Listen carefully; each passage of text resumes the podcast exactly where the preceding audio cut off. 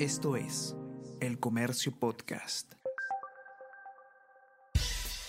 Buenos días, mi nombre es Soine Díaz, periodista del Comercio, y estas son las cinco noticias más importantes de hoy. Miércoles 3 de mayo casos de dengue suman más de 54.000 y se acercan a pico del 2017. Contagios hasta la semana 16 de este año duplican los 25.360 registrados en el mismo periodo del 2017 cuando hubo niño costero. En todo ese año se alcanzó récord de 68.290 casos. Piura, Ucayali y Loreto son las regiones más afectadas ya hay 48 fallecidos en el país. Según especialistas, el aumento de infecciones se debe a altas temperaturas y lluvias partidos y movimientos regionales deben más de 3,6 millones de soles a la OMPE. Son 10 organizaciones con inscripción vigente que tienen deudas por multas. Alianza para el Progreso adeuda más de 2 millones de soles. Acción Popular, Fuerza Popular y Avanza País figuran en la lista.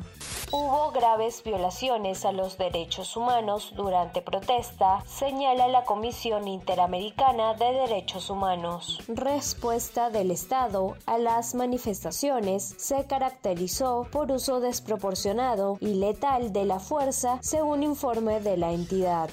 Amnistía beneficiaría a unos 100.000 migrantes extranjeros. Entró en vigencia el plazo de seis meses para regularizar su situación. Ayer más de 6.000 ciudadanos hicieron este trámite.